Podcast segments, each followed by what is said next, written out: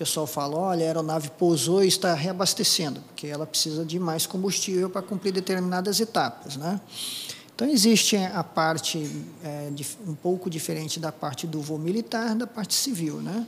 Quando nós é, nos engajamos em algumas missões que são é, mais burocráticas, aí você utiliza as regras civis. Você tem que ter um mínimo de autonomia de uma, nós chamamos de alternativa.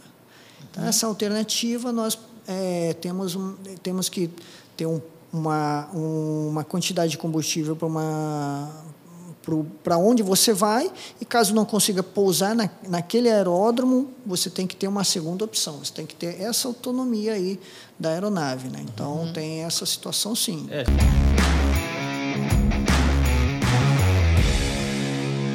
e aí sejam muito bem-vindos a mais um Zero Cast o podcast oficial do concurseiro 01 toda terça-feira meio dia mais uma vez com o Coronel Tomita que está nos agraciando aqui com a presença dele. Mais uma vez agradecer o Coronel por vir participar aqui do Zero Cast. Obrigado. toda a experiência, né? E contar as histórias, né? No último podcast a gente falou muito de como é que era a carreira, como que foi eh, para entrar e entrar. A gente contou um pouco da história da, da, vida dele, mas sem entrar muito nas histórias das missões. Então hoje a gente vai trazer um pouco mais disso. É, também agradecer a Fábio, né? Por ter Exatamente. proporcionado aí esse, esse encontro acontecer. Então, se você não viu, tá? Detalhe, se você não viu, tá esquecendo. Se você não viu o primeiro episódio com do podcast com o Coronel, volta lá. Não vai estar aqui na descrição, mas na barra lateral aqui você vai encontrar com muita facilidade, tá? Tem o primeiro episódio aí dele no Zero Cast. Aconselho você a ver antes de ver esse. Fechou? Legal. Bora. Coronel, quer fazer uma introdução 30 segundinhos só para a galera que é preguiçosa e não vai voltar no podcast passado antes de ver esse? sim, sim, sim. É... A gente é inclusivo aqui. Não, sim. É, para quem não assistiu, como falaram aí, vamos assistir o primeiro episódio, mas é, eu sou o Coronel Tomita, da Força Aérea Brasileira. Eu estou há, há 28 anos de serviço na, na, nas Forças Armadas é, entrei diretamente para a Academia da Força Aérea, porque no, no, meu período não existia, estava fechada a escola preparatória de cadetes do ar, então eu acabei entrando direto. Mas antes eu já tinha uma vida civil já é, meio que consolidada. Eu já trabalhava e fazia faculdades, né? Fazia engenharia mecânica e fazia odontologia nas, nas federais lá do Paraná. Sou do interior do Paraná, de Apucarana, é, fui agricultor, né? eu trabalhava no sítio e entrei para a Força Aérea meio que um acaso, né? Depois que eu fui para Curitiba cursar as faculdades, eu visitando o, o, cursinho e acabei achando uma nota de 50 reais na época, 50 URVs, que valia um para um no dólar. Achei na rua e acabei entrando num, num, numa agência dos Correios e vi lá um cartaz da Força Aérea. E foi assim que eu entrei. Boa, legal. Coronel, é, Acho que já rola de ir direto para as histórias. Né? Vamos, né? vamos, vamos. Em off ali, quando a gente estava conversando um pouco antes, você comentou que você chegou a fazer tipo, alguns cursos mais relacionados a operações especiais ali. Você consegue comentar, contar um pouco de como que foi isso daí? Ah, então, é, a, o, a, forma de entrada na minha época era um pouquinho diferente do que é hoje. Nós não tínhamos muitos conhecimentos do que, que eram as Forças Armadas, eram poucas as, as propagandas, o, não existia internet, né? então assim, não existia o concurseiro 01 era um pouco mais difícil. Então, a, a, partir que eu, que, eu, que eu comprei o caderno de, de inscrição do concurso, eu perguntei para um colega meu que já já estava dentro da Força Aérea. Né? Então, ele me orientou a, a ser, é, fazer o concurso para a AFA, no caso, para aviador. Uhum. E aí, quando eu cheguei na academia, nós tivemos os, os primeiros contatos iniciais e a primeira instrução é, técnica que a gente teve foi o salto de emergência, o, o paraquedismo. Né? O salto, salto com o, o T10, que a gente fala que é um paraquedas redondo, que é, é um processo muito semelhante quando você ejeta o pouso. Né? E aí eu achei aquilo maravilhoso. Eu perguntei para o pessoal do Paraçá como que eu fazia para ser um deles e entrar. E aí eles perguntaram se eu era qual era minha meu quadro. Eu falei, olha, eu entrei como aviador. Aí eles falaram, poxa, você vai ter que se formar, você vai ter que ir para aviação de helicóptero, vai ter que fazer tem que ter as autorizações, então aí era um crivo muito grande. E quando eu me formei, eu fui, fui para Natal fazer a minha especialização na aviação de ataque, que era com o T-27 Tucano armado. E aí, eu, na, minha, no, na minha classificação final, eu pedi para ir para o helicóptero justamente para isso. E na Amazônia, né, para conhecer um outro mundo que eu, já não, que eu não conhecia ainda. E aí eu tive essas oportunidades de fazer o, o curso de paraquedistas da Brigada, no Exército Brasileiro. E, é, para coroar a parte operacional, eu fiz o curso de busca e resgate do Paraçá, que é especializado na parte de resgate em combate que é, hoje nós é, dividimos essas tarefas. Tem a parte do resgate e tem a parte do, da parte de operações especiais. Antigamente era, era praticamente um pacote só, mais espremido, e hoje era dividido. Então eu fui lá é, carregar essa mochila. Gostei, é uma, é uma experiência muito boa. Foi um, os anos maravilhosos na parte da vida operacional, porque eu, eu, brincava com o pessoal, falava que eu ganhava para me divertir. Uma hora eu estava saltando, outra hora eu estava mergulhando, outra hora eu estava é, pegando uma embarcação, outra hora eu estava escalando, outra hora eu estava pilotando. Claro, isso são as coisas é, positivas do trabalho, mas é claro que nem tudo são flores, né? Mas foram, foi um sonho realizado para mim profissionalmente. O senhor pode falar um pouquinho sobre como que funciona esse, como que é a preparação desse curso do Parazar? Bom, no Paraçá é, é uma preparação prévia, tem a parte de natação, tem a parte da corrida, são uma marcha de, na minha época eram, é, você tem que nadar 200 metros em no máximo 5 minutos, só que fardado. Então é uma dificuldade grande. Também? Sim, de tudo. É. É todo, é todo uniforme camuflado. Isso. E aí depois tem a parte de corrida, tem a parte de. É, com 30 quilos nas costas você tem que fazer uma marcha, mais material de armamento. É, tem alguns outros testes, né? E acaba sendo. Só o teste já é difícil. É, praticamente todos os, os cursos operacionais são semelhantes. Uhum. E aí, a partir disso aí, você tem a fase da adaptação. Aí que é onde a criança é, a criança chora e mamãe não ouve, né? E por quê? Na vida real vai ser muito mais difícil que aquilo e a pessoa tem que estar bem preparada. E a partir de depois tem a fase técnica. E aí o nosso, é, na época eram três meses e pouquinho e se estendeu um pouquinho mais. Né? Nós estávamos é, trabalhando nessa parte do curso, no adestramento, e nós tivemos uma, um acidente né, aéreo de grande proporção na época. E nós já estávamos numa fase avançada do curso e fomos atender esse acidente aéreo também, como alunos. Né? Então, foi a primeira vez na história do Paraçá, que foi o acidente do Gol 1907. Então, é, além desse resgate, tive outras experiências, mas realmente o, o eu digo que todos as, essas, esses cursos operacionais são realmente sobre-humanos, mas não são impossíveis. O que, o que eu sempre falo é muito determinação e persistência, muito é força de vontade. Então, muitas coisas que nós fazemos na vida, você olha para trás e fala: Eu não acredito que eu consegui aquilo. Então, eu, com meu corpo franzino, eu fui lá e, e fiz. Né? Então, isso aí depende do nosso eu, do nosso querer. E, claro, todo dia eu agradecer a Papai do Céu. Né? Oh, Coronel, é, tem, como, que é o, como que era né, esse processo de fazer resgate? A minha dúvida é mais ou menos no seguinte sentido. Teve um acidente com o avião da Gol. E aí vocês certo. se locomoveram para ir até lá. Uhum. Tem, qual é o protocolo assim que tem que seguir para garantir que vocês consigam tanto resgatar os feridos ali de forma segura, como também não, não se firam no processo, entendeu? Ah, sim, exatamente. A gente não pode se tornar uma vítima, né? É, isso é por isso que é um treinamento constante. Então, as forças armadas, todas a, a, as equipes de operações especiais também são é, são aptas para essa atividade de, de primeiros socorros. Porém, a, a Força Aérea que tem a incumbência nessa parte de trabalho com resgate aeronáutico, em qualquer ambiente. Né? E tem que estar bem preparado, quer seja na parte dos primeiros socorros, quer seja na parte física e emocional. Porque muitas vezes você vai estar se deparando com alguém que você conhece, é, você vai estar em uma situação em, em, em, que vai estar uma senhora ou uma criança. É, é então não você é tem que estar. Bonita, né? É, não é uma cena bonita que você tem que estar preparado psicologicamente. Né?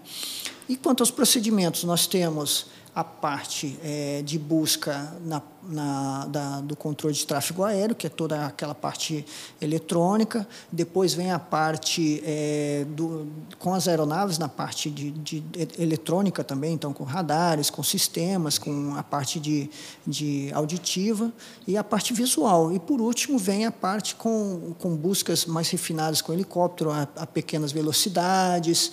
E aí também, é, por, tem buscas terrestres na selva. É, as equipes de resgate, os homens de resgate que nós chamamos, eles acabam se infiltrando ou por terrestre ou pelo é, método de içamento do helicóptero. E, por vezes, também a gente é necessário até a fazer o salto ou o mergulho. Então, tudo isso é, as pessoas são treinadas, são adestradas para isso. Então, tem para tudo tem um procedimento, tudo é uma parte, tudo certinho, legalizada mesmo até os primeiros socorros. E esse treinamento ele é dado por quem? Assim, esse de resgate? Assim, é, hoje na Força Aérea nós temos o, um, um, órgão nosso da Força Aérea capacitado na, em Natal que dá a parte de resgate. A parte de operações especiais compete ao Paraçá. Então é uma outra, uma outro viés, uma outra formação, né? que digamos seria um complemento.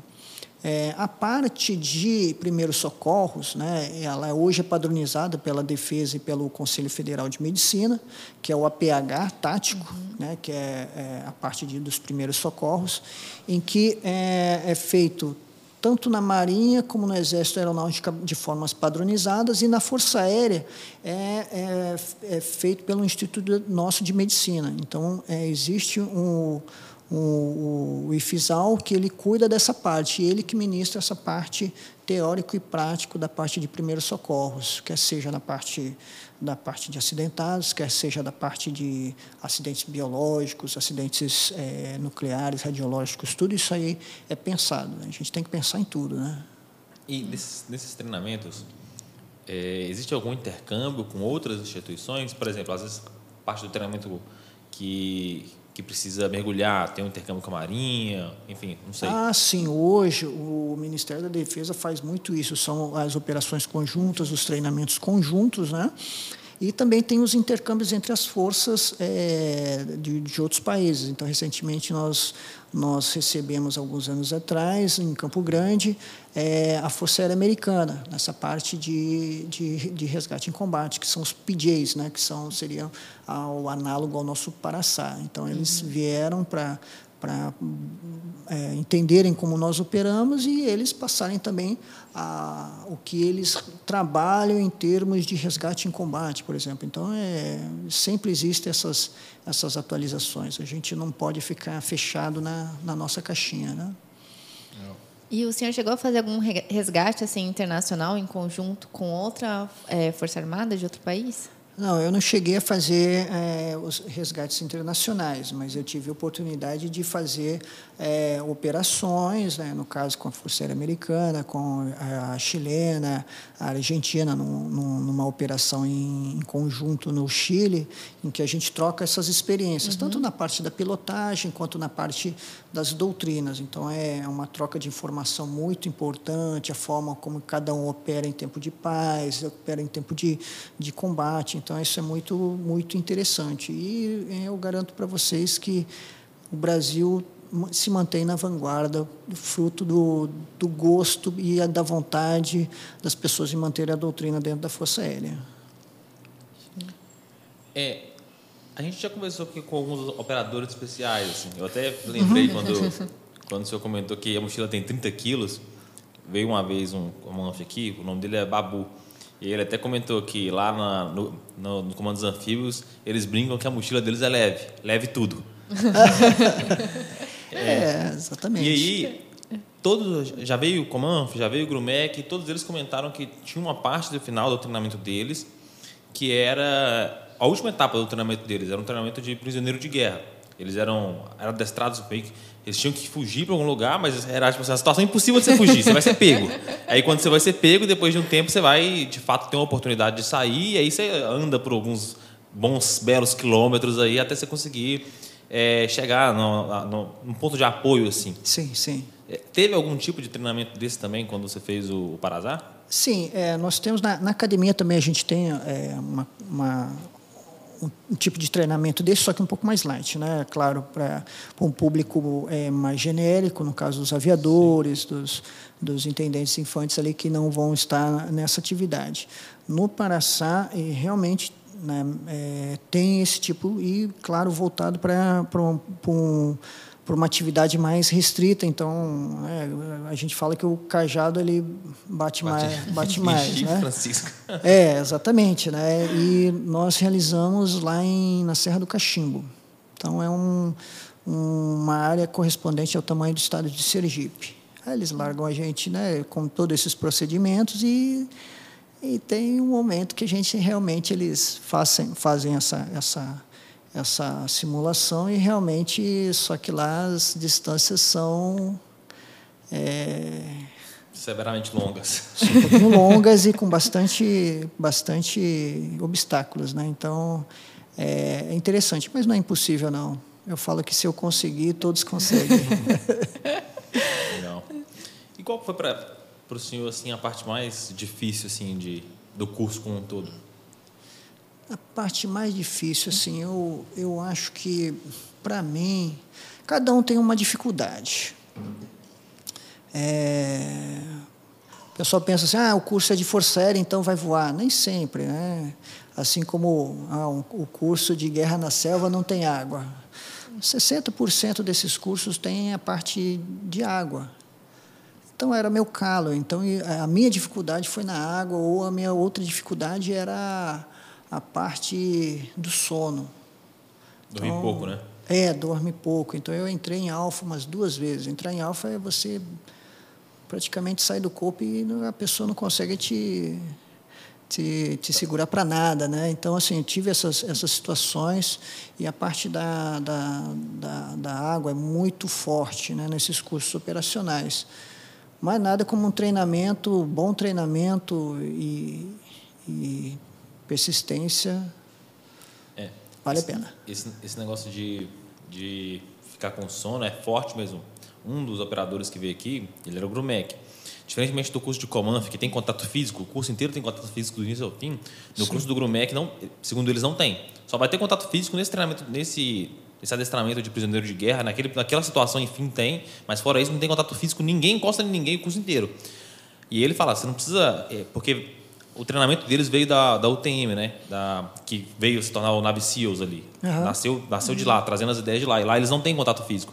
Ele fala, para você treinar alguém numa situação extrema, você não precisa nem encostar nela. Basta tirar os, tira a possibilidade de dormir, tira a água e tira a comida. Ela vai, a, a situação fica complicada para a pessoa só de você deixar as necessidades básicas dela ali escassas no fim das contas. Isso, isso é verdade. Então, realmente, e a partir disso aí, digamos que depois, é, existe a figura do Tomita antes e depois do, dos cursos, né? E aí você acaba dando valor a simples coisas. é, um simples ficar olhando para o fogo, um simples é, descansar na rede, olhar para o mar. Então, são coisas que realmente as pessoas não, não dão atenção né? ou descansar. Não, hoje eu vou descansar aqui no ar-condicionado, ficar cinco minutos aqui.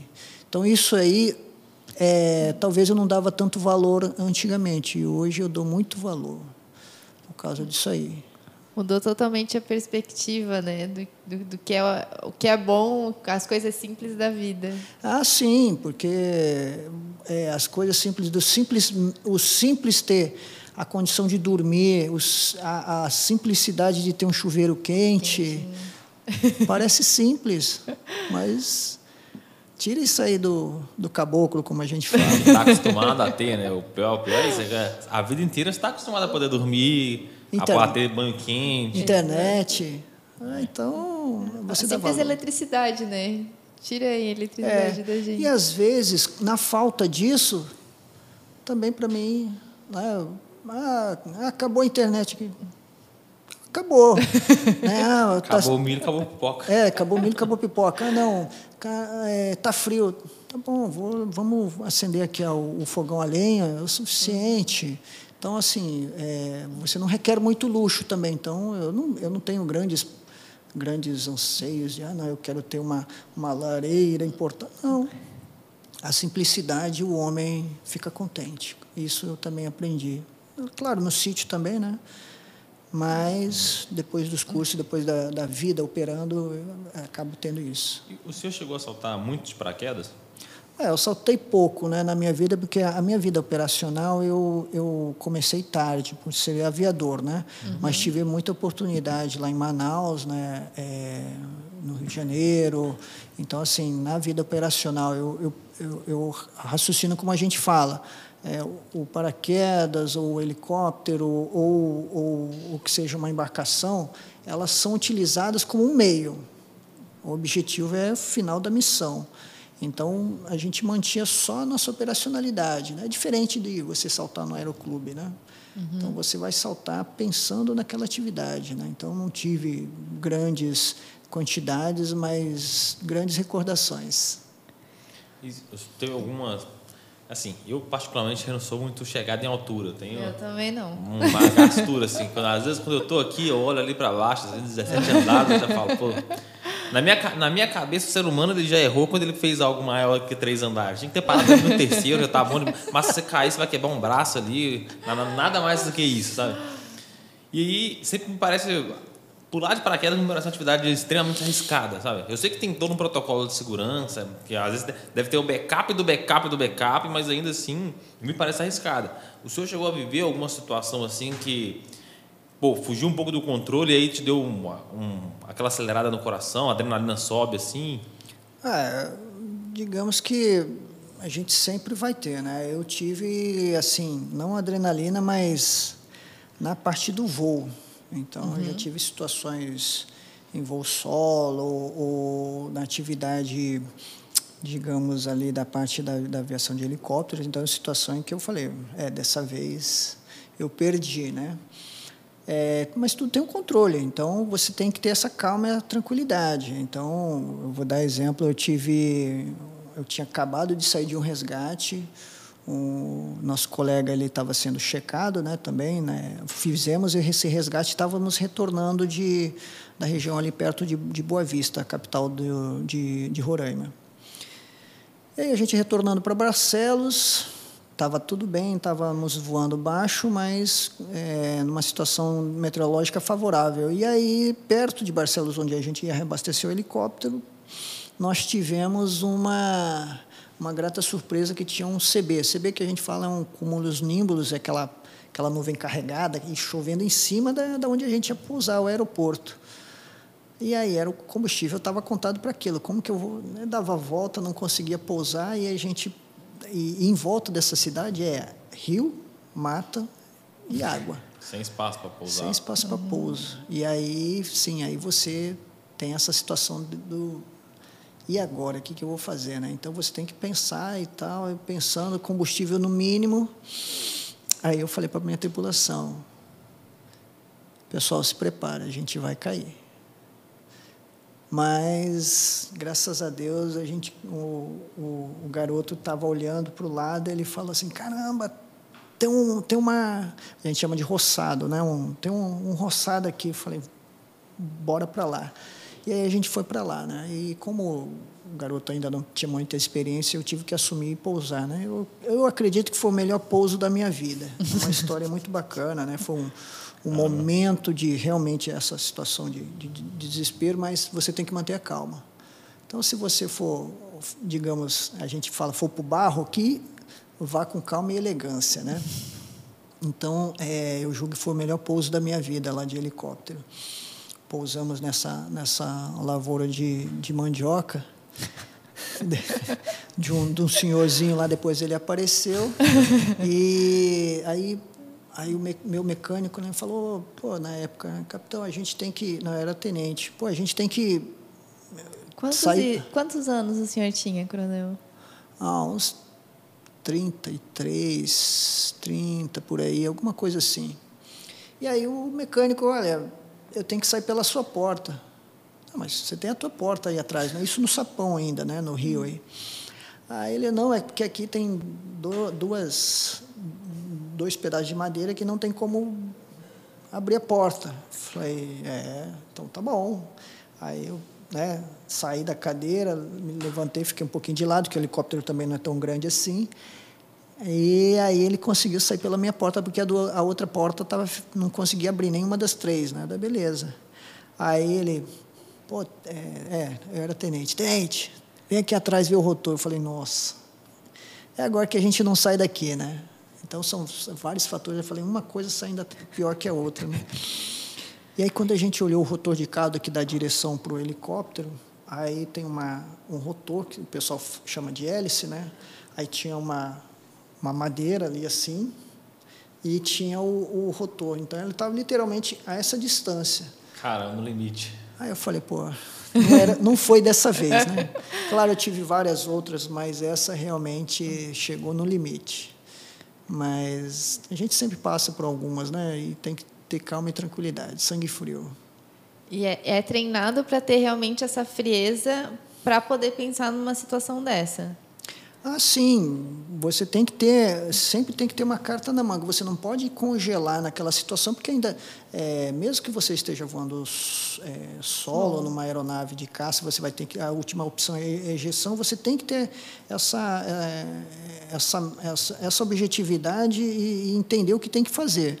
É, no, meu, no caso do helicóptero ainda tem a tripulação, às vezes você está transportando alguém numa missão é, humanitária, você tem que se importar com as outras pessoas e o pessoal da, da, da, da, da sua família. Né? Então, é, você tem que ter essa calma e tranquilidade, mas é isso a gente é treinado para tomar essas vários tipos de decisões. Né? Então, não é de uma noite para o dia. Né? E aí, realmente... O senhor já chegou a trabalhar em algum resgate que teve que ir para um, meio assim, acima d'água ali, algo assim? É, nós tivemos é, alguns acidentes, eu não cheguei a participar, um, alguns colegas meus, porque a gente tem uma escala, né? então, assim, o de grande vulto que eu participei foi um acidente na cabeceira em Manaus e esse da, da, da Gol. Né? E outros foram aviões menores e de menos, menor visibilidade assim, para a mídia, mas, assim, de experiência, é, em termos de resgate, a maioria foram realmente na selva. E a selva.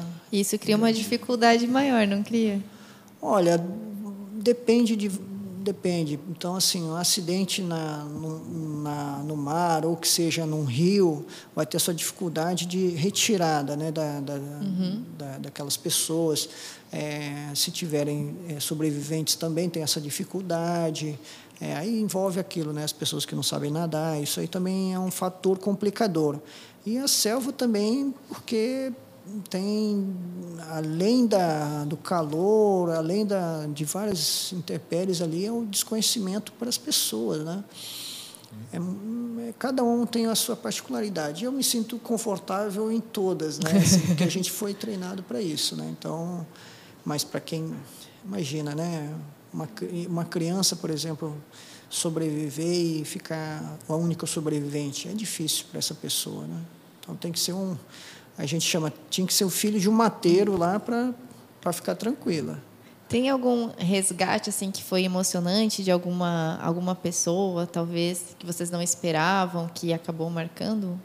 É, assim, a, a gente teve, já tivemos acidentes na, dentro da Força Aérea, então você acaba tendo é, conhecidos. É, é, é, triste uma hora você estar tá trabalhando com uma pessoa e no, na outra oportunidade você não está com essa pessoa, né? Mas assim, o que eu achei que nós e acabei dando muito valor a essas coisas foi realmente no acidente da Gol, em que você ver diversas pessoas, né? Foi foi foi assim impactante, foi impactante, uhum. né? E, e tínhamos conhecidos, né? Então é, nós tivemos o carinho necessário e para fazer o possível e impossível para que as pessoas, os seus familiares, é, tivessem um conforto. Uhum. Então, isso a gente teve essa, essa preocupação. Nós não deixamos, como diz o nosso próprio lema, nós não deixamos ninguém para trás. Uhum. E em relação assim, a uma história com um final assim feliz, né? Que vocês conseguiram resgatar alguém com vida que talvez não fosse uma chance muito remota. Sim, nós tivemos. Eu tive um é, lá perto de Boa Vista, que era dentro de uma reserva, um, uma aeronave fretada pelo, pela FUNAI, em que é, ela desapareceu. Então, aí tem os processos das buscas que eu já tinha comentado. Uhum. E e era difícil de achar. Nós estávamos há uma semana. E a, a, a, o interessante que nós achamos, fomos lá para o resgate, eu fui lá para. Eu estava como piloto na época, e foi interessante que é, tinha um sobrevivente.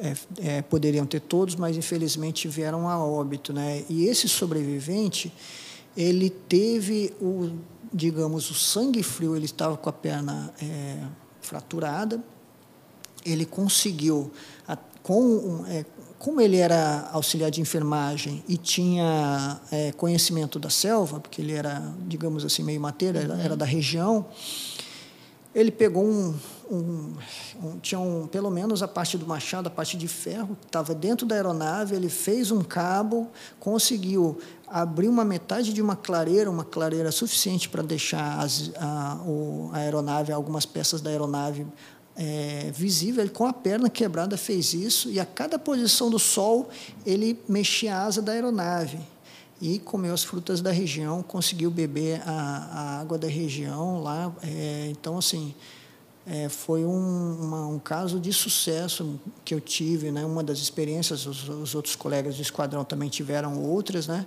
Mas foi muito interessante. Ele fez as coisas certinhas para que ele fosse achado. Principalmente, ele não saiu de perto da aeronave, porque a probabilidade de achar é, como fala, uma agulha num palheiro é difícil, né? Agora você achar é, uma bola amarela já fica mais fácil, né? Então é, ele usou desse princípio, não saiu de perto da aeronave. Foi foi por isso que nós achamos ele. Tem, tem duas perguntas que eu queria fazer, coronel. A primeira é a seguinte: existe alguma estatística, tipo, já ouvi muito em filme assim, ah, é, se uma pessoa desaparece por tantas horas é muito difícil a gente achar ela com vida, está desaparecida numa selva, alguma coisa assim. Existe alguma estatística assim para acidente aéreo? Pô, se o acidente tiver ocorrido há tanto tempo e a gente não conseguir encontrar o local do acidente, agora já está muito difícil de achar alguém vivo. E a outra pergunta é: o que, que uma pessoa poderia fazer caso ela sofra um acidente aéreo para sobreviver? Bom, é, as estatísticas elas são estatísticas e existem as exceções. Nós trabalhamos com também com as exceções. É claro que é, quando chega um momento em que você tem diversas buscas e não acha, vai dar exemplo do, de um, você vai achar um submarino no mar. É muito difícil. Então, chega um momento que essas buscas se tornam inviáveis de qualquer maneira, de chances, esgotaram-se as chances. É, então, é, o, a, o sistema de busca e salvamento que é da, da Força Aérea, nós declaramos que aquele, aquela busca está suspensa Tá? Ela não terminou, está suspensa. Então, pode acontecer de daqui a 50 anos acharem os restos da aeronave. A, a civilização chegou até ali. Ok, então aí a gente encerra as buscas. Aí sim, são encerradas. Então, nós, não, nós trabalhamos desta forma. Né? E para uma pessoa que, que o que ela faria em caso de, de, de sobrevivência? Né? É prestar atenção naqueles, naquele briefing que, a, que os comissários de bordo fazem, é, para saber onde estão os primeiros socorros, aproveitar os restos da aeronave, aprender a fazer um fogo em casa, como fazer uma fogueira. Isso é muito importante, porque é questão de sinalização. Né? Hoje dá para dá para fazer nos campos ou nos clubes de escoteiros. Então, é, são procedimentos simples. É, os kits de primeiros socorros têm ali é, as bandagens, tem os, os, os, os os, os medicamentos. Então, isso aí é importante para a sobrevivência. E não sair de longe a, a, da aeronave a ponto de se perder e a, nós acharmos a aeronave, mas não acharmos o sobrevivente. Uhum. Aí é uma derrota, né?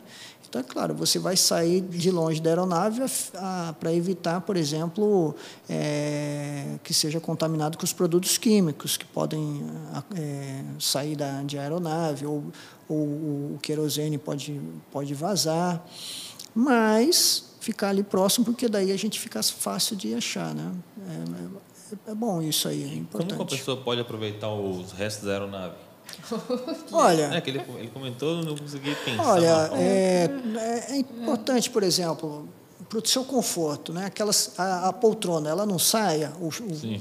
Você pode o assento o, ali, né? O assento você pode tirar a, a parte de baixo para você fazer um, um, por exemplo, uma cama. Vou dar exemplo, né? Você pode utilizar uma é, o, a água que que está lá no para ser servido a bordo, é, o refrigerante em vez de você o tomar alimento, tudo de né? uma vez, o alimento você diminui a quantidade só para sobrevivência. Chuva, né? Exatamente. Você pode pegar alguma, alguma bagagem, utilizar aquele, aquele material. Então, tudo você, você tem que usar a imaginação como uma, uma criança vai, faz aquelas brincadeiras. Né? Ou, é, é, exemplo que tem diversos, diversos cursos de sobrevivência aí que, que fazem para que a pessoa tenha essa, essa, essa forma de pensar fora da caixinha. Né?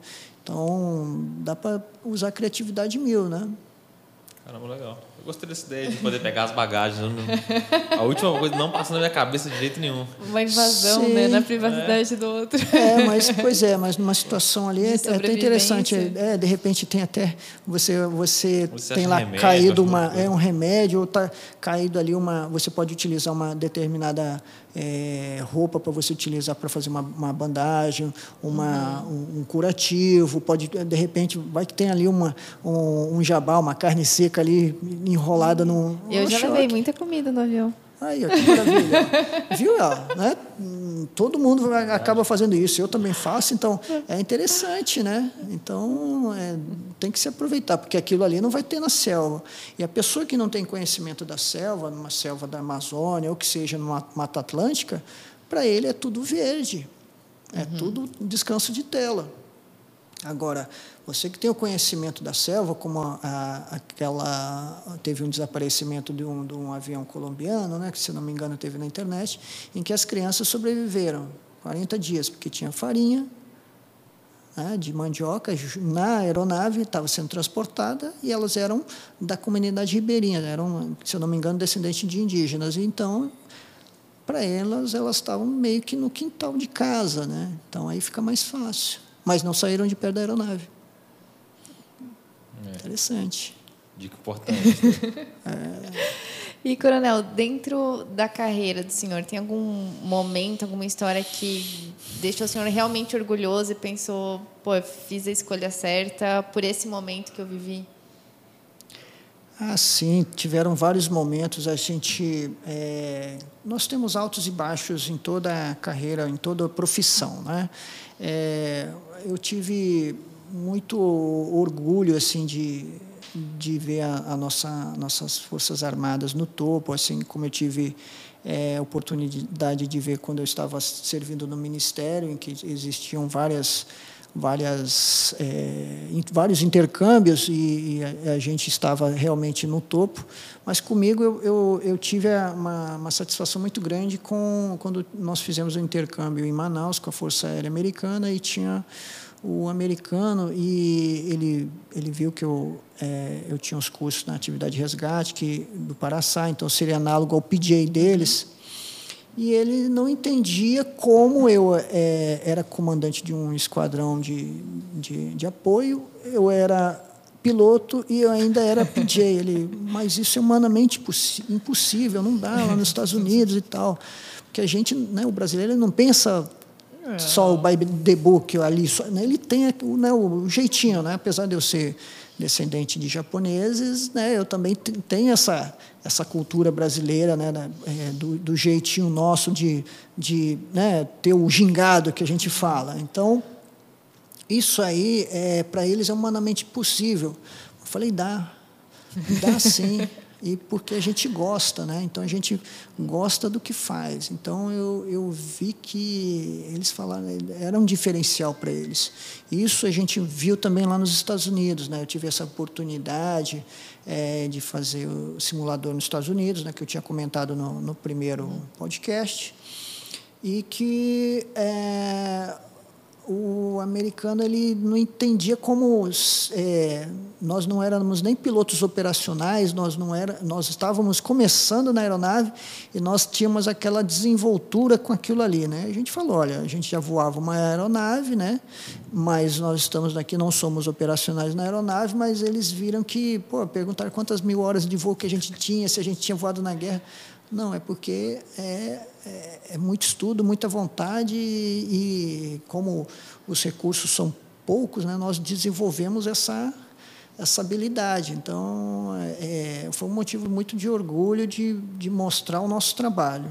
E, e a gente fala que nós não estamos atrás de, de nenhuma força armada aí do mundo em termos de, de recursos humanos.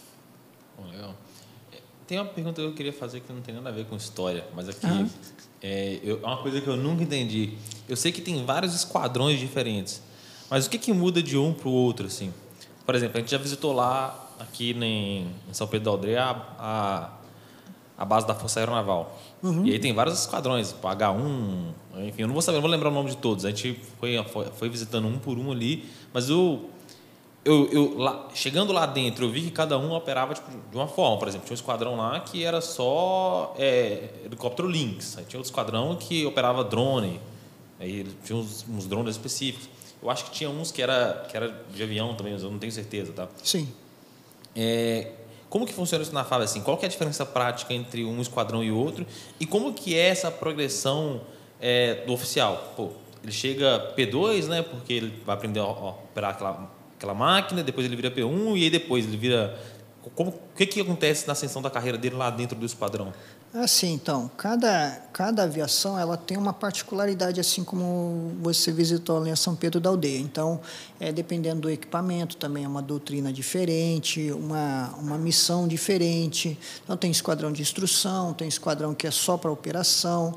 No caso das, da Força Aérea, Existe a caça, o helicóptero, o transporte e a patrulha. E dentro dessas aí tem as suas subdivisões. Então, por exemplo, da caça vai ter a defesa aérea, que cuida da parte de cima. Tem a parte da, dos esquadrões de fronteira, que vão tra trabalhar na interceptação do, ilícitas na fronteira. Então, cada um vai ter uma especificação, por exemplo, da, da do helicóptero. Quase com especialidade. Isso. Então, é como se fosse o, o, o, engenheiro que ele tem a sua especialidade ali, que é o engenheiro civil, e, e tem um que só trabalha com estruturas. Então, tem toda essa, essa, essa subespecialização, vamos dizer assim. Então, meu esquadrão, por exemplo, era especializado em resgate e a parte de resgate em combate. Então, ele dominava isso. A outra era de resgate e de busca. Aí tinha um avião. O Paraçá é só parte de resgate e operações especiais. No caso, eles utilizam outras aeronaves, né? são mais recursos humanos. Uhum. Então, tem, cada um vai ter uma, uma, um nicho de trabalho, uma especialização. Tem que fazer bem feito para que o todo, o, como um todo, é, saia redondo. Né? É mais ou menos isso aí. Cada, cada esquadrão vai ter a sua, sua particularidade realmente. Né? E tem esquadrões que, por terem equipamentos ou missões é, parecidas são praticamente idênticas, inclusive vão à mesma aeronave, né? Então, para quem piloto que vai trans, é, trans, que pede transferência, para ele é até tranquilo, né? Não vai ter tanto. Isso que eu ia perguntar, se tem como fazer essa mudança de esquadrão? Ah, eu não quero mais trabalhar com esse, eu quero ir para o outro. Tem como? É, isso aí vai depender da necessidade da, da Força da Aérea. Né? Então, é claro, unir o útil ao agradável é perfeito, mas nem sempre isso aí é, é levado a ferro e fogo. Né?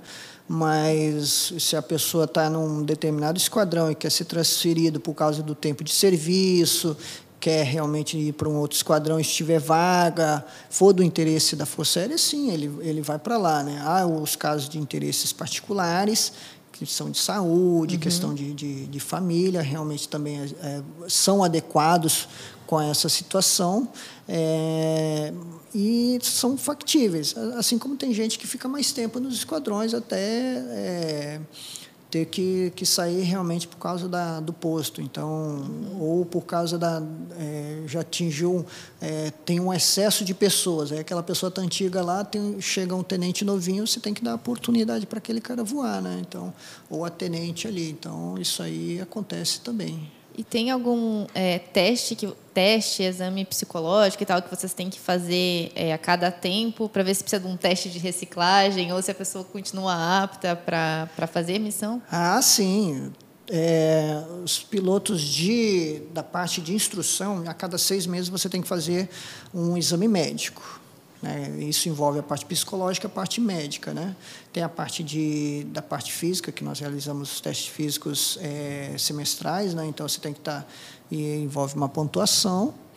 É, na parte do, dos esquadrões, ou que seja, nós também temos é, em específico do pessoal do resgate, você faz algumas reciclagens dos pilotos e as tripulações na parte de abandono de aeronave é, submersa, tem a parte do, do IFISAL, que nós fazemos é, é, testes em câmera em câmeras hipobáricas, onde você simula a, é, variações de pressão, é, a parte de ejeção, tudo isso aí é raciocinado. A parte de óculos de visão noturna, você tem que fazer algumas reciclagens, é, a parte de gerenciamento de cabine, então para não dar conflito, né, digamos assim, tem uma briga no, numa cabine, não, não ocorre, mas para você diminuir problemas que possam é, ser transmitidos e gerar um acidente, por exemplo. Então, tudo isso aí a gente tem que ter uma reciclagem para que tenha uma, uma, um voo seguro. Com certeza, temos sim. E fora esse problema que o senhor teve uma vez, que teve que pousar de emergência quase sem, sem combustível, eu tenho duas perguntas. Primeiro, é, existe uma autonomia média assim que o helicóptero ele consegue voar? Sim. E é, segundo, já teve alguma outra situação assim de, de dificuldade, talvez operacional ou de clima que o senhor passou durante a carreira? Então, é, toda, toda aeronave tem autonomia, né? Então, é igual da, das aeronaves civis, em que a, o pessoal fala, olha, a aeronave pousou e está reabastecendo, porque ela precisa de mais combustível para cumprir determinadas etapas, né? Então, existe a parte é, um pouco diferente da parte do voo militar, da parte civil. Né? Quando nós é, nos engajamos em algumas missões que são é, mais burocráticas, aí você utiliza as regras civis. Você tem que ter um mínimo de autonomia de uma, nós chamamos de alternativa. Então, essa alternativa nós é, temos, um, temos que ter um, uma, uma quantidade de combustível para uma para onde você vai, e caso não consiga pousar na, naquele aeródromo, você tem que ter uma segunda opção, você tem que ter essa autonomia aí da aeronave. Né? Então, uhum. tem essa situação sim. É, a gente sempre ouve falar que, tipo, que no, no, nos voos comerciais eles tinham que ter para ir para voltar se desse algum problema. Assim. É, seria a alternativa que nós uhum. chamamos, né? Seria essa alternativa. Então, imagina, são várias pessoas, são né, é, vidas, são é, são business, são é, o valor financeiro, o valor agregado, o valor emocional. Então você tem que ter essa segurança, né? Então é, não é só para chegar naquela naquele aeródromo, porque a, a parte da meteorologia, apesar da aeronáutica ser muito precisa, a, a meteorologia aeronáutica, você está é, trabalhando com previsão é, tanto que você vê a previsão do tempo. Então, não uhum. quer dizer que, às vezes, você... Ah, vai ah, ser assim. É, semana que vem vai chover e tal, aí... Ih, não choveu. Ou aquele dia, não, vai estar tudo tranquilo, de repente cai uma chuva danada ali que ninguém consegue pousar e aí causa aquele, aquele embaraço na malha aérea. Então, tudo isso aí realmente tem que ter previsão, sim. Autonomia. E já aconteceu isso aí, isso é um ponto legal. Conversando com, com com até operadores especiais assim, Sim. eles já comentaram que o, o clima era um fator que influenciava muito assim nas missões deles. Às vezes eles planejavam uma operação e aí, pô, estão planejando a operação para considerando que o clima vai estar assim, mas se não tiver, tem que mudar tudo. para as missões de aviação, isso daí impacta muito também? E aí, quando vocês fazem esses planejamentos, vocês costumam ter tipo um plano A, um plano B e um plano C ou não? Vamos tentar aqui com, com desse jeito. Se ele não tiver, aí desmarca, remarca. Assim, em condições normais existem essas, esses planos A, plano B, mas numa situação de combate aí já, claro, todos, todos os planejamentos, até quando nós fazemos uma viagem, vai ter os, os planos A e planos B e C, né? Mas normalmente a gente busca aquele, aquele inicial. Claro, para não causar um acidente, para não causar alguma coisa ruim, é claro, você vai. É, não adianta você estar tá sabendo que num local você está com um pouso impraticável e para aquela região. Então, você espera um pouquinho a mais, ou vai para um outro aeroporto, né? Ah, é, tá com, esse, com vou dar um exemplo, um excesso de, de, de, peso, você não vai levar aquele, aquele peso excedente, então tudo isso aí você tem que ter o discernimento, a capacidade de decisão né, do comandante, isso aí sim, com certeza. É, tem que ter, sim. E que o senhor é, contou a história né, de pousar no, no campo de mandioca. É. É, durante o treinamento de aviador, vocês treinam pouso em, nesses, de emergência, é, de emergência na água, no, no roçado? Ah, sim, sim. É, na fase inicial, por exemplo, na, na, aviação de helicópteros, a gente, a gente faz esses, esses treinamentos. Né? A gente fala que é pouso em área restrita, pouso em local não preparado, inclinado, é, em altitude, porque daí modifica a, a, a performance da aeronave. Então, tudo isso aí é treinado. E é claro que você sai com um pacote de conhecimento. E a partir do, da, da, através do tempo, com a, com, a, com a sua progressão operacional, vai vai aprender com, com os ensinamentos dos mais experientes e com aquela, aquela aquele momento que você vai vai vai estar tá vivenciando. Então, poucas vezes eu tive a oportunidade de fazer a mesma missão. Uhum. Então, era cada dia era um show diferente. Né? então, essa era muito interessante. Qual, eu tenho duas, duas perguntas. Primeiro, qual é a condição mais difícil assim de pouso? É de noite, num, numa situação específica, assim, né? exemplo. ah, é mais difícil, que eu, da, da, minha forma de ver, é mais difícil pousar à noite no meio da selva, num, como é que é, num roçado, por exemplo. Tentando dar um exemplo assim. Ou, ou, não, mais difícil é pousar à noite se eu tiver que lá, pousar no meio de uma pista, porque aí tem um monte de, de fio de eletricidade, isso daí atrapalha. Na sua opinião, qual que é assim, a situação mais difícil para fazer um pouso? Olha, depois de uma certa quantidade de horas de voo, eu acho que você você não tem essa essa dificuldade, talvez, imagina, né? Mas é claro, você requer algumas atenções. O voo noturno já é diferente, né? A gente é acostumado, então, mas para isso existem os os, os auxílios necessários no aeroporto, ou que seja para helicóptero, você tem vai direcionar a, o seu farol para aquela região uhum. que você uhum. quer pousar. É, no caso nosso da aviação militar, tem a parte do voo é, NVG, que é a parte de uso de óculos de visão noturna. É, eu acho que o pouso em área restrita com óculos de visão noturna é um fator complicador. Então você tem que estar muito bem treinado e tem que ter uma calma, porque você só meio que vê tudo verde, verde claro, verde escuro. Então aquela a, a, o tridimensional você acaba perdendo, né? Então é um fator complicador. Eu acho que seria isso, mas nada como o treinamento é, a pessoa acostuma, acostuma, né? É claro, sempre tem que estar. Tá, é como eu sempre me preocupo. Cada cada pouso, cada decolagem, você tem que fazer como se fosse único, porque pode você está indo para pouso numa situação normal, de repente tem um, um, um vento, uma rajada de vento você tem que estar preparado para aquilo. Você tem que ter, você tem um briefing para isso com a tripulação antes, conversa com a tripulação. Se acontecer isso, se acontecer aquilo, se é isso, então você já vai é, um gato que é o que fala, né, gato escaldado, né, não, não, não ele não, não, não, tem medo d'água, né? Então você já vai preparado. Então sabendo que, por exemplo, tem um, um fio de alta tensão ali, você não, não vai é, não vai passar ali sem, sem perceber ele. Você vai estar, tá, opa, ele tá, tem um poste aqui, tem um poste ali, você vai tomar suas precauções. Né? Então, a partir disso aí é mais tranquilo. Claro que acidentes acontecem, sempre vão acontecer, mas você sempre tem que estar tá tentando evitar eles. Né? Eu raciocino assim. Então, é, hoje eu não, não vejo, para mim, eu acho que a parte da noturna com NVG, no caso dos militares, seria um pouco mais difícil. Acho que sim. É, e qual é o mais longe assim que dá para ir com a autonomia do helicóptero, em geral, assim?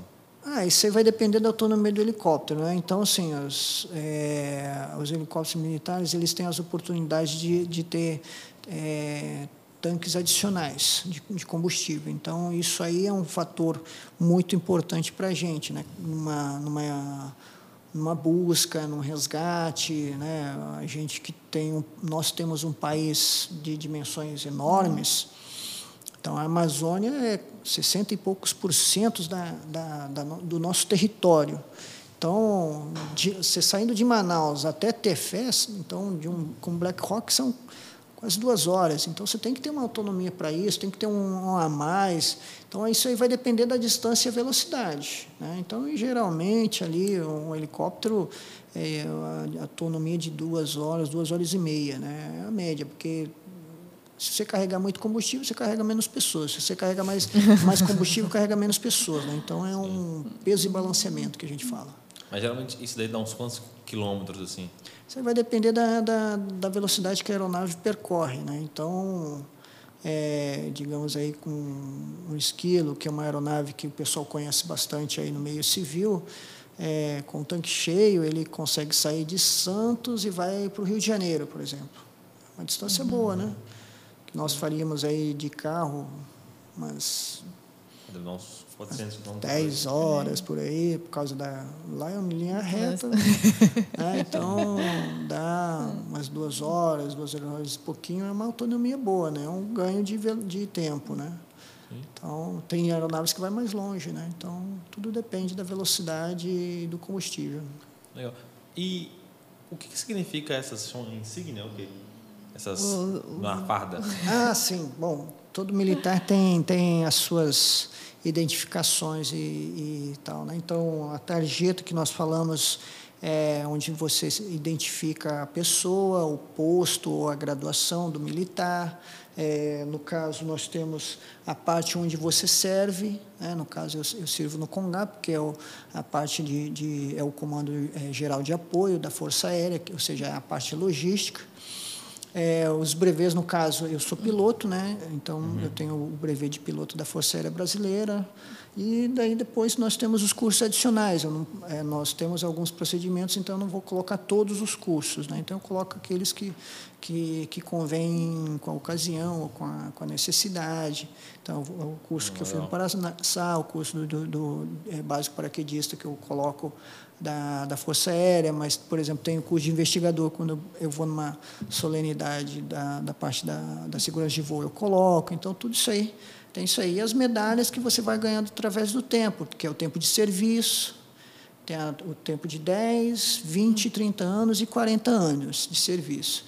Tem essa que são as que têm é, as cores da bandeira do Brasil. Aí tem o mérito Santos Dumont, que é no caso da Força Aérea, que se você fez um grande feito para para a Força Aérea, é, tem o da Defesa, tem o, o, o, da Marinha, que é o Tamandaré. Então, tem, tem várias outras medalhas que, conforme a, a, o militar vai, vai fazendo um trabalho relevante para a sua força ou para outra força, você acaba é, sendo reconhecido. Sendo reconhecido né? Então, é uma, uma um fator de orgulho para o pessoal, reconhecimento. Né?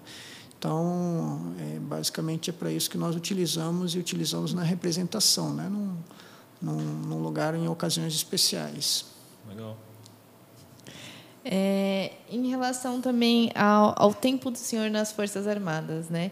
É, qual a maior lição que o senhor pode tirar desse tempo? A maior lição? Qual as maiores, pode ser?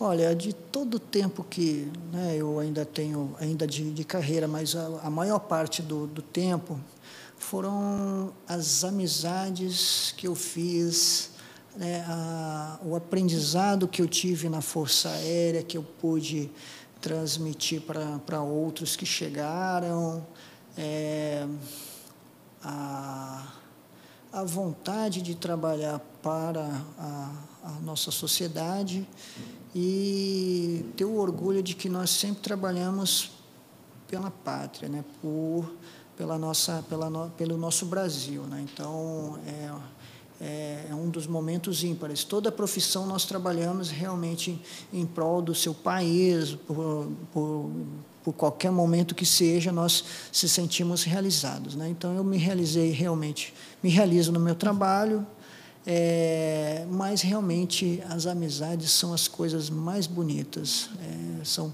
é, nós temos pessoas dentro das Forças Armadas que parece que são mais familiar seu do que a própria família. É interessante, porque uma pessoa que você convive 20 anos, todo dia no seu trabalho, a pessoa ela sabe como você olha já de um jeito, né?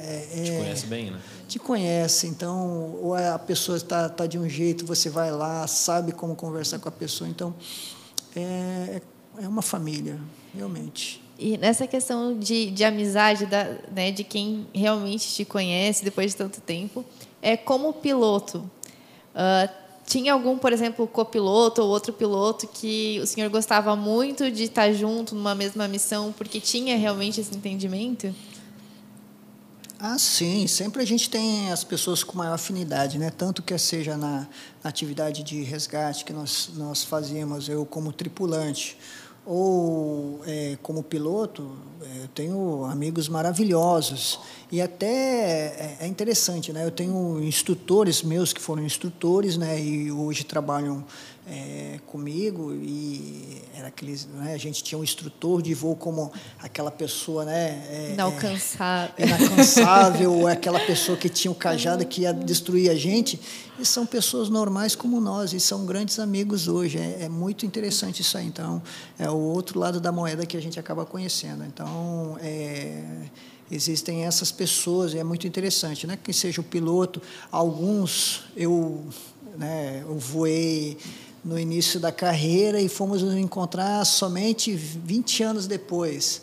É interessante, é legal. Então, e a amizade continua a mesma, é interessante. Então, porque são são objetivos comuns, né? São é, trabalhos comuns, mas somos famílias, temos famílias, falamos das mesmas coisas, mas é, continua a amizade. É muito legal mesmo. E, Coronel, você consegue contar um pouquinho sobre as suas experiências que você teve nos países do exterior? Quais países você chegou aí pela Força Aérea? Como que foi as missões que você executou lá fora? Ah, eu tive praticamente em quase todos os nossos da fronteira, né? É, em especial fomos para os Estados Unidos né, em busca de aeronaves tivemos aqui algumas operações fui para, para o Chile é, por um outro órgão já fui para o Catar então foram as oportunidades interessantes que as Forças Armadas é, me propuseram para, o trabalho. E claro que você acaba conhecendo aquelas pessoas dos outros países, a forma de operação de outro país, e você leva um pouquinho da sua cultura. Então, é muito interessante porque por onde a, o, o, brasileiro passa, ele é bem quisto, né? pelo seu trabalho e pela sua amizade que é criada. Então, eu tive essas oportunidades é, por onde passei, nesses países. E por militar assim que tem interesse em ter essas oportunidades assim, tem algum pré-requisito, alguma coisa que pô, o cara que vai tenente que está entrando agora como aviador da Força Aérea assim, tem algum bizu que ele já tem que ficar de olho assim, pô, eu, exemplo, eu preciso no mínimo aprender a falar inglês aqui bem, porque quando tiver alguma coisa vai precisar, entendeu? Ah, sim, isso aí ajuda. Então, é, tudo vai depender de uma série de fatores que vão cruzar e te, te, te, o que vai cruzar o teu caminho, você vai ter essa oportunidade. Né? Eu, eu aconselho aqueles que têm, estão no início de carreira ou que possam é, ingressar nas suas amadas, eu acho que qualquer, qualquer profissão é ter uma segunda língua. Né? O inglês eu acho essencial.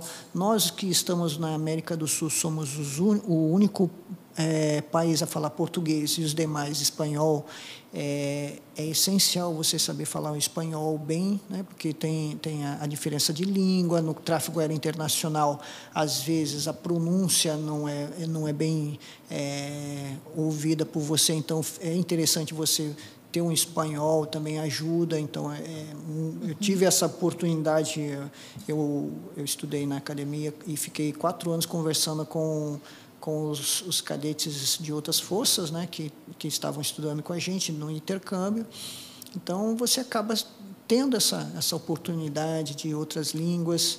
É, pela minha descendência, né? Então eu falo que a minha a minha primeira língua não é o português, né? Foi o japonês, né? Então isso aí me facilitou em muito no meu trabalho. Então determinadas questões, é, quem podia estar como intérprete é, era minha pessoa, ou eu estava para ajudar em determinadas posições. Então, isso aí com certeza ajuda.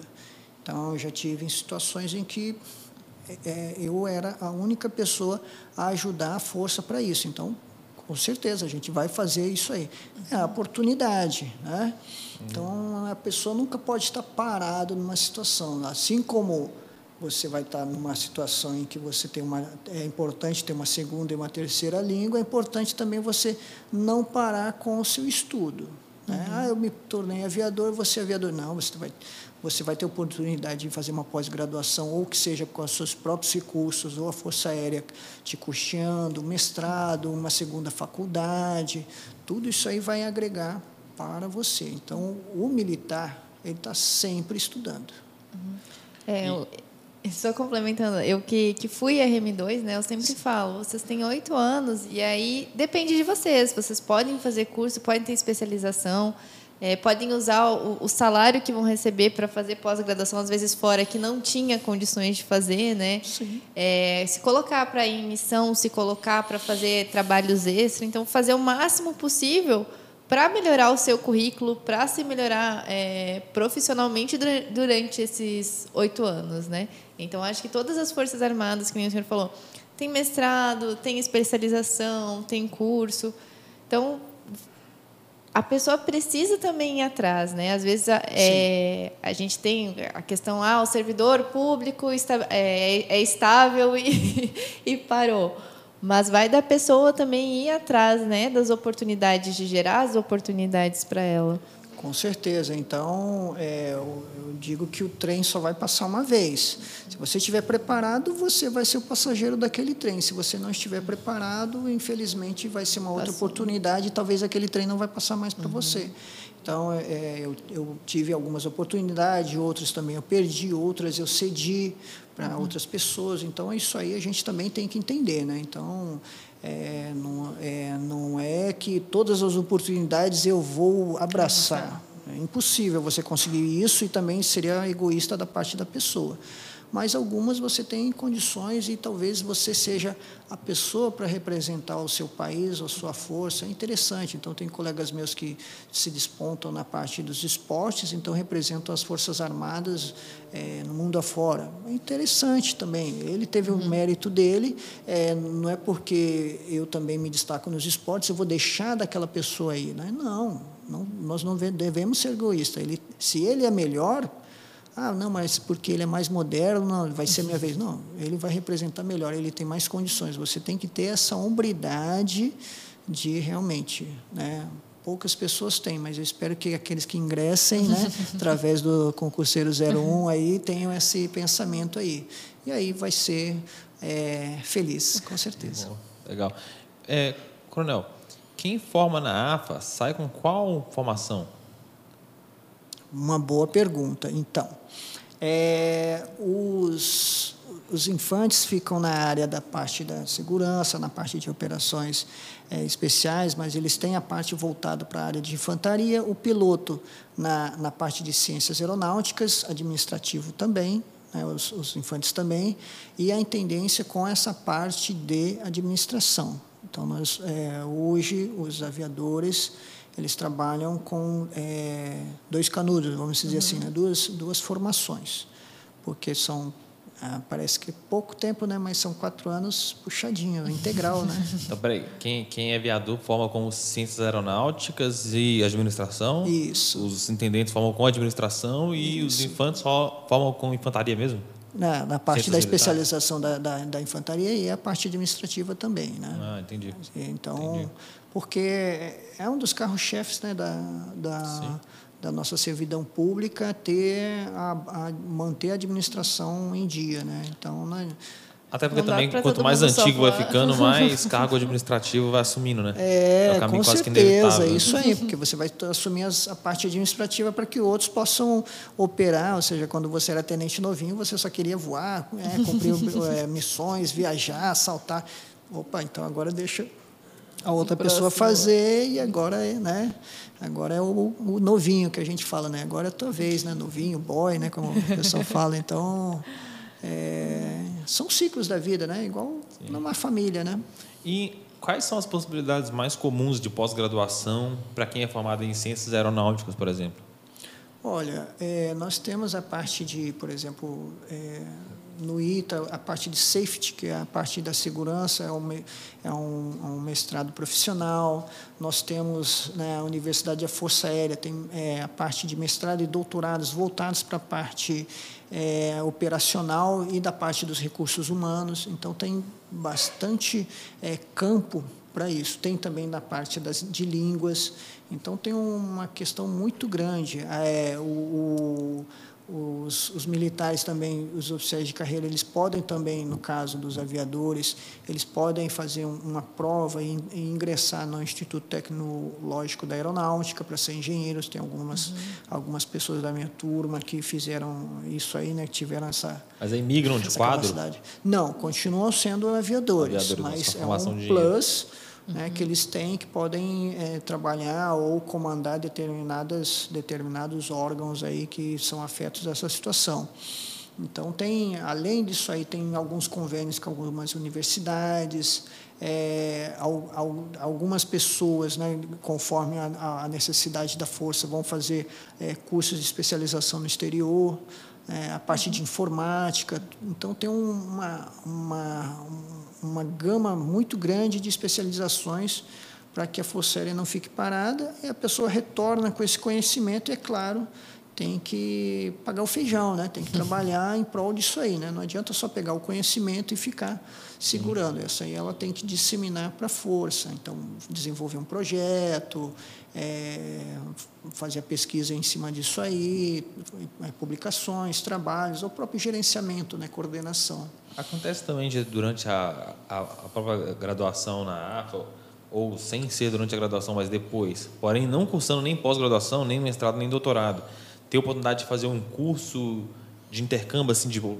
média, longa duração, tipo, seis meses em outro país, algo do tipo, é comum ou não? Sim, sim. Isso aí, é, de acordo com o interesse da força, é, tiver ó, essa oportunidade, quer seja para o corpo de oficiais como o corpo de graduados, existem essas possibilidades desses intercâmbios, né, que sejam cursos de especialização ou somente cursos por causa da daquele tipo de aeronave. Então, por exemplo, eh, os militares que eh, tivemos que preparar militares para receber o Gripen. Então, passaram eh, alguns alguns anos na Suécia eh, pilotando ou fazendo os cursos de manutenção daquela aeronave. Tudo isso aí para trazer o conhecimento disseminado nos esquadrões que vão operar aquela aeronave. Então, não foram cursos de pós-graduação, mestrado, especializações, mas foram na parte operacional. Legal. Que Então- também é de acordo com a necessidade da força, né? E aí também da, da pessoa, né? É, sim. É muito semelhante a uma empresa, né? A empresa ela vai ter um equipamento novo, ela precisa buscar esse equipamento, alguém tem que entender do equipamento, tem que se formar naquele equipamento para trazer o, o, o rol de conhecimentos e disseminar dentro de uma fábrica ou desenvolver uma técnica diferente. Então, é muito semelhante a isso. E aí, voltando mais assim, é, quem decide ser aviador, né? Todo mundo que decide ser aviador consegue? Quero, porque eu tô ali decidindo, né? Se eu quero ir para infantaria, se eu quero ir para administrativo ou se eu, se eu quero ir, é, ir para aviação, né? Todos conseguem ou abre vagas? Não, então, existe um atrito nisso aí. A gente chama de taxa de atrito, como em todo. Como exemplo de. Né, eu que iniciei a minha vida na engenharia. Eu não, não concluí a engenharia, então eu fui na, na, na, naquele rol de pessoas que não concluíram. Então, existem as pessoas com diversas, diversas situações, que seja problemas familiares, problemas de coordenação. Uhum problemas diversos em que a pessoa não conclui ou é desligado do, do curso. Então, realmente existem isso. É, Diminuiu-se essa taxa de atrito por desenvolvimento de outras técnicas que fizeram, aprimoraram a seleção uhum. dessas pessoas. Então, hoje o atrito é, é menor, menor, né? Eu, eu imagino que seja bem menor do que da minha época, né? Então, era uma época diferente, né? Então, mas é, não tenho 100% de aproveitamento. É como se fosse é, é a vida Uma como ela é, né? Curso. Então, até chegar aos finalmente numa faculdade, num trabalho, numa gerência de empresa, vão ficando pessoas no caminho, né? Faz parte do processo, é. né? Ah, sim, o processo e... seletivo, constante. e a escolha de onde vai trabalhar depois também do curso é pela antiguidade? É, tem nota dentro do curso? É, eu digo que é um, é um mix de tudo isso aí, né? Você, ao, a, a antiguidade sempre, sempre, reina e tal, uhum. mas a, a, a sua, digamos que num curso vai depender, é claro, tem a parte então, a, a, dependendo da, da, da, motivo de escolha, envolve um peso da antiguidade, por exemplo, lá em Natal, que hoje especial, é a especialização. Então, eles fazem um misto de, de hierarquia, ou seja, antiguidade, a sua, seu, seu, seu grau final na, na no, no, curso operacional, uhum. mais o seu desempenho é, militar, alguma coisa assim. Então, eles fazem aquele, vamos dizer, uma média daquilo vai dar uma média final, uhum. né, com um peso maior para isso ou para aquilo. E a partir disso aí você é classificado numa, numa OM, num curso de aperfeiçoamento para as capitães também é assim, no curso de Estado Maior. Então, tudo isso aí realmente conta seus pontos. Né? Por isso que tem que estar sempre, então, é, atualizado, sempre fazendo cursos, para poder também pegar essas outras oportunidades, né? Sim, sim, com certeza. Então, é um jogo de, de você sempre estar se, se, se superando, se reciclando e acaba tendo essas, essas situações aí positivas. Legal, show. Quer perguntar mais alguma coisa? Tá. Pode perguntar, gente. Coronel, obrigado pela, pela presença aí, por mais uma vez compartilhar com a gente suas histórias, experiências. Quer deixar seu Instagram? Ah, sim. O pessoal? O pessoal que tiver oportunidade, que tiver curiosidade para saber sobre é, a Força Aérea Brasileira, sobre a vida de um piloto de helicóptero, de, do oficial da, da Força Aérea Brasileira, sobre o Paraçá, sobre, sobre assuntos gerais do que, que é a Força Aérea Brasileira, podem é, é, dar um like lá, curtir o meu Instagram, que é bem fácil, Coronel Tomita. Tá bom? Aí me sigam lá, curtam e podem entrar em contato lá, que toda hora eu estou respondendo. É, adoro interagir com o pessoal. Aí, galerinha, aproveitem a oportunidade. Coronel Tomita no Instagram, então sigam ele lá, mandem uma mensagem no, no inbox, ele vai saber falar muito mais sobre a Força Aérea Brasileira do que qualquer outra pessoa. Ele está lá há 20 anos, mais de 20 anos, então aproveitem a chance aí, principalmente você aí que quer cursar ARFA um dia, quer cursar até talvez outra, outros quadros ali da Força Aérea, né? Você ainda vai participar da Força Aérea no final das contas, então manda uma mensagem lá, com certeza ele vai poder te dar uma luz aí, te elucidar um pouco mais. Se você gostou desse episódio, compartilha ele com um amigo aí. Se estiver vendo pelo YouTube, se inscreve no nosso canal. Segue o Coronel Tomita no Instagram. segue a gente também, arroba concurseiro01, underline oficial. Ou arroba concurseiro01, underline engenharia. A gente tem dois canais aí no Instagram. Compartilha o podcast com um amigo. Deixa o like aí, ativa o sininho da notificação. E até terça que vem, meio-dia, no próximo Zero On Cast. Valeu! tchau, tchau. Obrigada.